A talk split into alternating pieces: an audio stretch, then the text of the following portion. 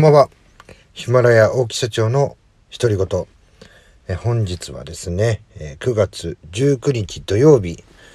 今、19時15分でございます。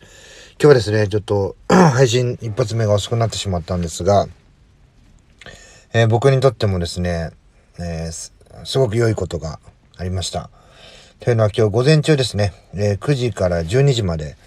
え私と、えー、夏金チャンネルこと、じゅんさんと一緒にですね、えー、長寿検診。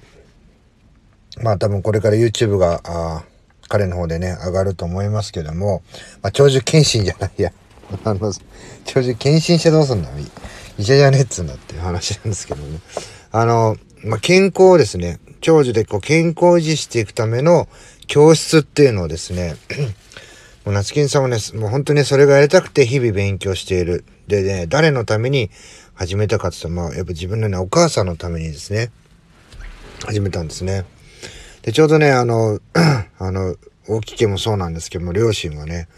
あの、脳梗塞、脳、脳内出血、一回ずつやりまして、もうほぼね、あの、動けなくなってしまってる親父、まあ、母ちゃんも、その介護でね、精一杯で、えー、まあ、身も、体もあの、身も心もってところで体が動かないっていうようなね、ものもありまして、まあね、まあ同じ両家庭がね、抱えてるものも同じだということで、じゃあこれをね、こう新しく、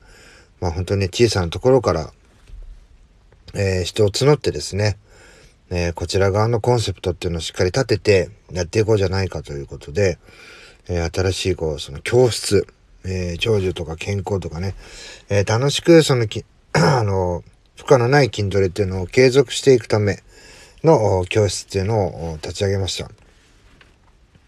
えー、これもですね、まあ、今日その第一歩だったわけですけども、2名の方がですね、えー、参加していただいてます。これからね、どんどんどんどん回数を増やしていって、えー、小さなね、会議室から、え大きな会議室、そしてね、あの各施設とかね、え老人ホームさんとか、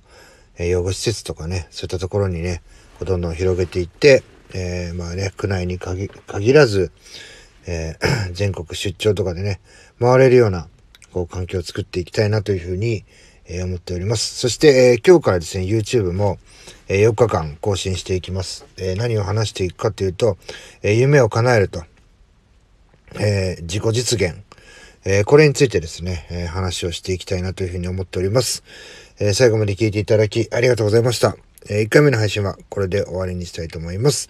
え、それではまた次の配信でお会いしましょう。さよなら。